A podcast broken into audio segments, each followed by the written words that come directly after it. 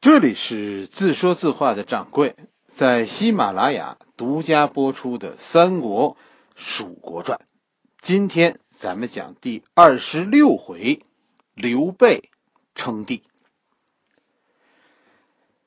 曹操和关羽，这是先后脚死，是吧？关羽先死，跟着曹操死。曹操死，他儿子曹丕继位，二百二十年。公元二百二十年年底，汉献帝禅让，曹丕做了皇帝。在三国里啊，魏国是率先建国的，国号就是大魏，定都在洛阳。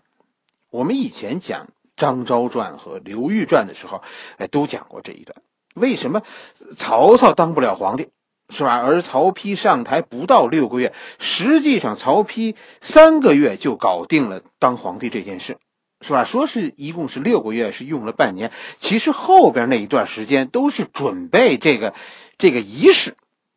九泉之下的曹操啊，肯定很伤心，哎，自己的儿子居然啊知道当皇帝这个秘诀，可是我活着的时候可没听见他说呀。曹丕的秘诀。其实很简单，曹操没当上皇帝，原因是什么呢？是大臣们不支持。但是大臣们后来支持曹丕，你说这不怪了吗？曹操是一个怎么说呢？和和传统的士大夫阶层对着干的人，所以满朝大臣都不支持他。但是曹丕一上台呢，就让那个陈群呐搞了一个九品官人法。实行所谓的九品中正制，一下子就赢得了大臣们的支持。所以，原来反对曹操当皇帝的人，在看了曹丕的这个九品官人法以后，哎，突然都改变了立场，支持曹丕取代汉献帝当皇帝。这事儿，我跟你说，我都不爱说。真的，中国历史上就大臣们的忠贞呐，这背后都是一杆秤。三国里这三个创始人是吧？其实用人都都很有特色。曹操是一个用能人的人，曹操用人看能耐，不看出身，甚至于曹操用人都不管品格，是吧？为什么大臣们那么反感曹操呢？就是因为他不讲出身，他不重用传统的官宦子弟，这是曹操的用人。我们姑且说说说曹操怎么样？曹操用草根是吧？而且而且是只用草根。他反感士大夫，所以士大夫嘴上不敢说，这曹操这个人心狠手辣。但是大臣们回家呢，用心里的秤这么一称呢，就都觉得还是应该支持汉献帝当皇帝。所以曹操不是不想当皇帝，是压力山大，没办法。史书中那意思就是呢，就是什么呢？就是汉朝大臣们的那些旧臣们的一致的忠贞。反对，阻止了曹操称帝。而刘备呢？刘备跟曹操正相反，是吧？刘备喜欢士大夫，喜欢贵族。你看庞统和诸葛亮，是吧？刘备喜欢庞统。赵云和马超，刘备喜欢马超。黄忠和关羽，刘备喜欢黄忠。法正和孟达，那刘备甭说，刘备喜欢法正。刘备选到身边的人都是所谓有点家族背景的，是吧？刘备咱们说了，他是喜欢贵族的。孙权是什么人呢？孙权喜欢地主啊！孙权用人，你去查吧。咱们讲张昭传的时候讲过了，江东小地主，这是这是孙权政权的基础。史官们说公道自在人心，可是到底大臣们在称什么呢？事实证明，大家反对曹操，并不是因为拥护汉朝，关键是曹操这个人忒缺德，他的用人办法让我儿子没办法接我的班，这其实才是大臣们没法说的抱成团反对曹操的原因。大汉朝未必可爱，但在汉朝，我们这些士大夫们是世袭的。你看袁绍、袁术，这这都是废物。但人家四世三公啊，造反的时候，这哥俩几乎占据了半个中国。曹操凭什么把这些都结束了呢？所以曹操当皇帝没戏。曹丕一上台，哎，大家这点秘密一下子就被曝光了，因为他们反对老子，但拥护儿子。这里是什么理由呢？史官们给出的解释就是，大汉朝到了曹丕这儿啊，气数已尽。到底什么叫气数？大臣们眼中一个朝代的气数在哪儿呢？咱们看看曹丕搞的这个九品官人法。这个九品官人法是个什么东西？他怎么一下子就能扭转大臣们的态度呢？九品官人法规定了，人是分等级的，你做官是有条件的。九品官人嘛，就是人分九等。每一等你最高能做做到哪一级的官员，是有规定的。听着，这好像很正义是吧？很好是吧？做官应该讲究一点操守，有一点品格的，对官员进行一点考察，说给他们先定义一个道德评分，然后再说给他们升到多大官。这这听着很现实是吧？很官样的，但问题是。评级的标准是什么？谁来评啊？这才是九品官人法的核心，是吧？现任九品官人法最后是规定，现任官吏负责评定新官吏的等级，而且九品官人法规定，你爸爸的品级决定你的得分。换句话来说，你爸爸是大官，你才可能被评上评为上品，评上上品，你才可能做大官。你爸爸要是小人物，像我这样说小商人，你根本甭去考公务员，你就甭打算说在政府的政府部门里说你你能混出个头面来，你有出头志，你都甭想。公务员当到死，你只能是下级官吏。九品官人法规定了，龙生龙，凤生凤。实际上，现在这些官吏们得到了曹丕的一个承诺。我要是当了皇帝，你们这些人世世代代当士大夫。曹丕刚这么一公布九品官人法，说说我还没公布呢，说我有这么个想法。昨天那帮大汉朝的忠臣一下子就都成了曹丕的死粉。多次开始，今儿开始吧，我们等不及了。曹操二百二十年三月死。曹丕当年十一月称称帝，所有人都说大汉朝气数尽了，大汉朝完了，一部九品官人法终结了四百年的大汉王朝。忠贞和私利的这场大碰撞，结果是私利完胜。你说这天下是属于谁的？人人都说心里有一杆秤。不光是这帮汉朝大臣们有，我们都有，不是吗？利益决定着天下的走势，大多数人的利益就是所谓的大大势所趋，就是天命所归。都说说利益，你你这件事你怎么说？是脑袋决定屁股，还是屁股决定脑袋？你说说呢？这咱们不好说，是吧？但曹丕这一段说明历史上。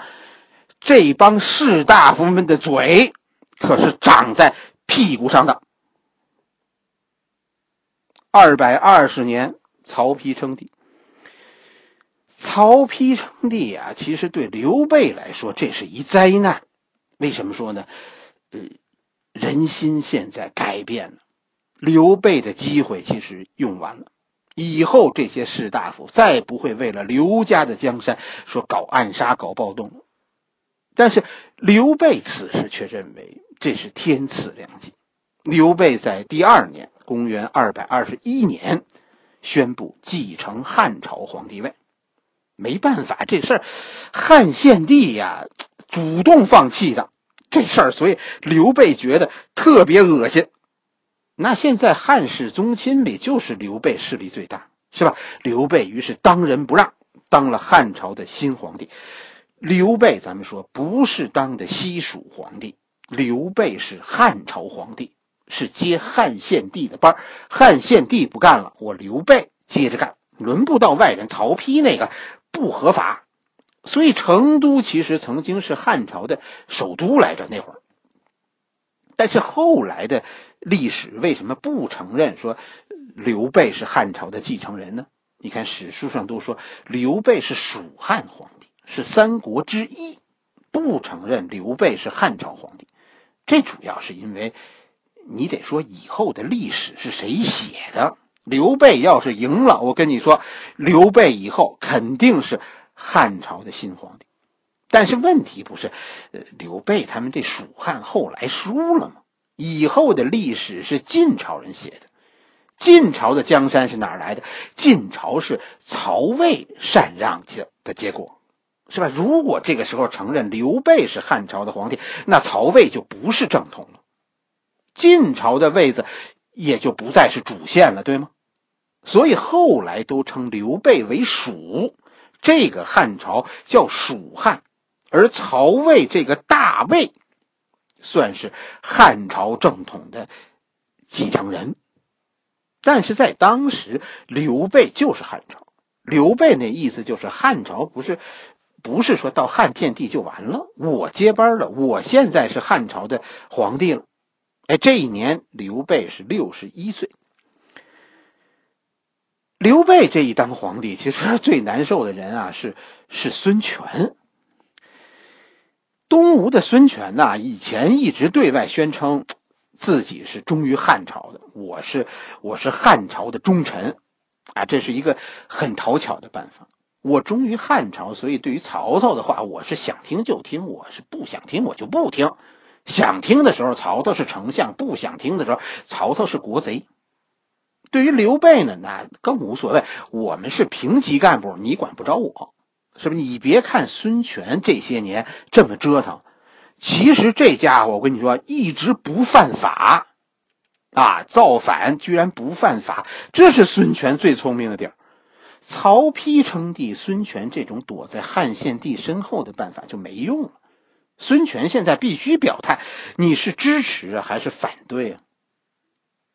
刘备再一称帝，孙权就更难办了。现在不仅要要表示听不听话，而且还要表态说你听谁的话，要表示效忠，还要在孙权和呃还不是还要在曹丕和刘备之间选一边。原来孙权是是不管曹操赢还是刘备赢，甚至汉献帝赢，这都无所谓，谁赢谁封我当吴王。是吧？你们打你们的，这不关我的事我愿意掺和就掺和，我不愿意我就假装看不见、听不见。现在一下子这件事变得，我必须压一宝，我压谁赢？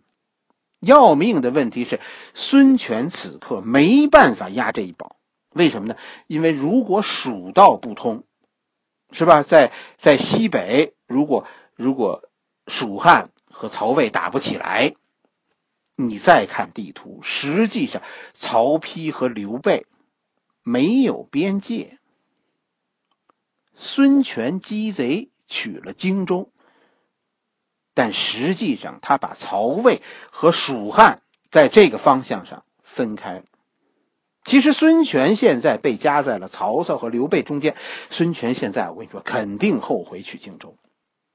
所以孙权足足想了四个月，最后才决定倒向曹丕，哎，选择对曹丕称臣，并且接受了曹丕的吴王称号。曹丕甚至于给给孙权加九锡，那这就是王爵就做到头了。曹丕给孙权的一大堆头衔，其中最重要的一个就是荆州牧，啥意思？刘备现在是你孙权的问题了，曹操和刘备现在不挨着，刘备要走长江出川，只有从孙权的地盘上打出来。孙权一下子被曹丕顶在了看门人的位置上，孙权很焦虑，甚至有些史书中说说这个时候有记录说说孙权曾经和刘备秘密谈判，啊，就是呃自己放弃江陵，放弃荆州。换取刘备的谅解。实际上，孙权准备将边界退回到荆州之战以前的状态。孙权的脑子里就一句话：我不想掺和刘备和曹丕的战争。其实，刘备，我们说如果接受孙权的这个让步，是吧？从长江方向上出川，以荆州为根据地，以后进可攻，退可守。你说这这其实多好，是吧？诸葛亮这帮人其实当时都是劝劝刘备接受这个方案，可是刘备最终没有走这条路，没有接受孙权的议和，而是选择了武力进攻。这很多人都不理解，甚至于因为不理解刘备的选择而怀疑江东有没有有没有过要要归还荆州议和的这个行动。其实刘备此时的想法呀。很容易理解，就是两个字：刘备追求的是速胜。刘备不准备接受荆州，因为就算是孙权把荆州还回来，也和汉中一样是一座空城。刘备现在没有力量和曹魏、孙权进行长久的对峙。荆州如果给过来的是一座空城，就是给了刘备，刘备也守不住。道理很简单。刘备虽然占据西蜀，你看着面积很大，但人口很少。曹魏这个时候就是曹丕这个时候，大概四百全国啊，曹丕控制的范围大概四百六十万人口，孙权是二百三十万，而刘备有多少呢？刘备只有九十几万。哎，这是说，这就是刘备所控制的。范围说是九十几万，其实这里边的很多地都还控制在边远地区那些土司的手里呢。实际上，刘备真正管理下给刘备交税的，这个时候大概四十万多一点或少一点。刘备就凭远在四川的四十万百姓，可怎么可能说守住荆州呢？但是刘备这个时候。你别看只有四十万百姓，刘备这个时候还有十万军队，这些军队不都是四川人，很多是从荆州、从汉中去四川。刘备是个侠客，我们讲过是吧？手里有剑，哪个侠客肯认输？要是法正活着，要要是庞统活着，甚至于说糜竺活着，我觉得他们都会劝刘备带着这十万人去荆州，然后以荆州为基地。再进攻江东，但是他们都死了。现在刘备身边两个最重要的谋士，一个是诸葛亮，另一个叫刘巴。这两个人，我跟你说，都是那种所谓的天下闻名的大才子，道德水平都接近于圣人。刘备自己又是一侠客，是吧？赢要赢的体面，这种面子上。哎呀，不好看的事情，刘备心里是很抵触的。谋士们不建议，主公肯定不往那个方向去想。所以这一大帮正直人加在一起，荆州再一次和刘备失之交臂。紧跟着，刘备发动了对东吴的战争。其实这是一场孤注一掷的赌博。六十一岁的刘备准备进行自己人生中的。最后一次远征。公元二百二十一年，刘备宣布全国总动员，调集全国兵力，声讨东吴。拿出的一个口号就是给关羽报仇。这口号你你千万别当真，听听就算了。这老刘家用兵很有一套的。是吧？这个这个为人报仇，这是老刘家祖传的一招数。就报仇这件事儿，能够快速凝聚人心，能够激起仇恨，是吧？和人打架以前先喊冤，我呢被欺负了，你们要不要脸呢？要脸就跟着我去揍他。刘备起，刘邦你记得吗？刘邦当年起兵是给楚怀王报仇，去打项羽。刘秀呢？刘秀是给更始皇帝刘玄报仇，去打赤眉。今天的刘备呢？刘备是给关羽报仇，去打孙权。